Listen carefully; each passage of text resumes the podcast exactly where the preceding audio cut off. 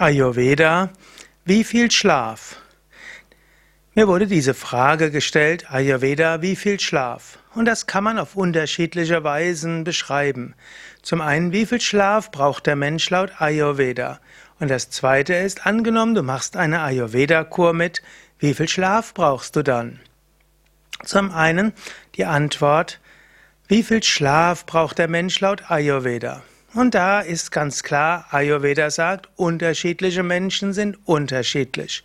Typischerweise braucht der Pitta-Mensch relativ wenig Schlaf, der Vata-Mensch bräuchte auch etwas mehr Schlaf, kann aber nicht so gut durchschlafen, wacht öfters mal auf, ist auch ganz okay. Der Kaffermensch schläft typischerweise ein bisschen mehr, aber der Kaffermensch sollte aufpassen, dass er nicht zu viel Schlaf schläft. Wenn du so viel schläfst, dass du dich wohlfühlst, dann ist es gut. Man, Im Ayurveda werden ja nicht die Menschen über einen Kamm geschert, sondern wird gesagt, jeder Mensch ist etwas anders. Wie viel Schlaf braucht man in einer Ayurveda-Kur? Das hängt jetzt wieder davon ab, welche Kur du mitmachst.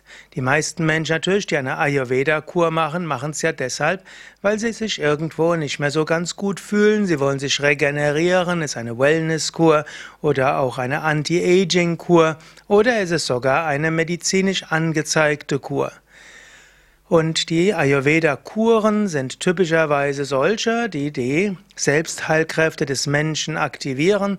Und so führen die Ayurveda-Kuren meistens dazu, dass der Mensch etwas mehr Schlaf braucht. Angenommen, du würdest in Indien eine Ayurveda-Kur machen, dann würde dazu gehören, dass du morgens früh aufstehst, aber auch, auch abends früh ins Bett gehst. Und typischerweise würde dir auch empfohlen werden, in der Mittagspause auch zu schlafen. Auch nach den meisten Ayurveda-Anwendungen wird empfohlen, eine Ruhe einzulegen, die entweder eine Art Entspannung ist oder eben auch Schlaf. Viele Menschen, die eine Ayurveda-Kur mitmachen, werden vielleicht acht bis neun oder gar zehn Stunden am Tag schlafen und das ist gut so und so können sie sich gut regenerieren.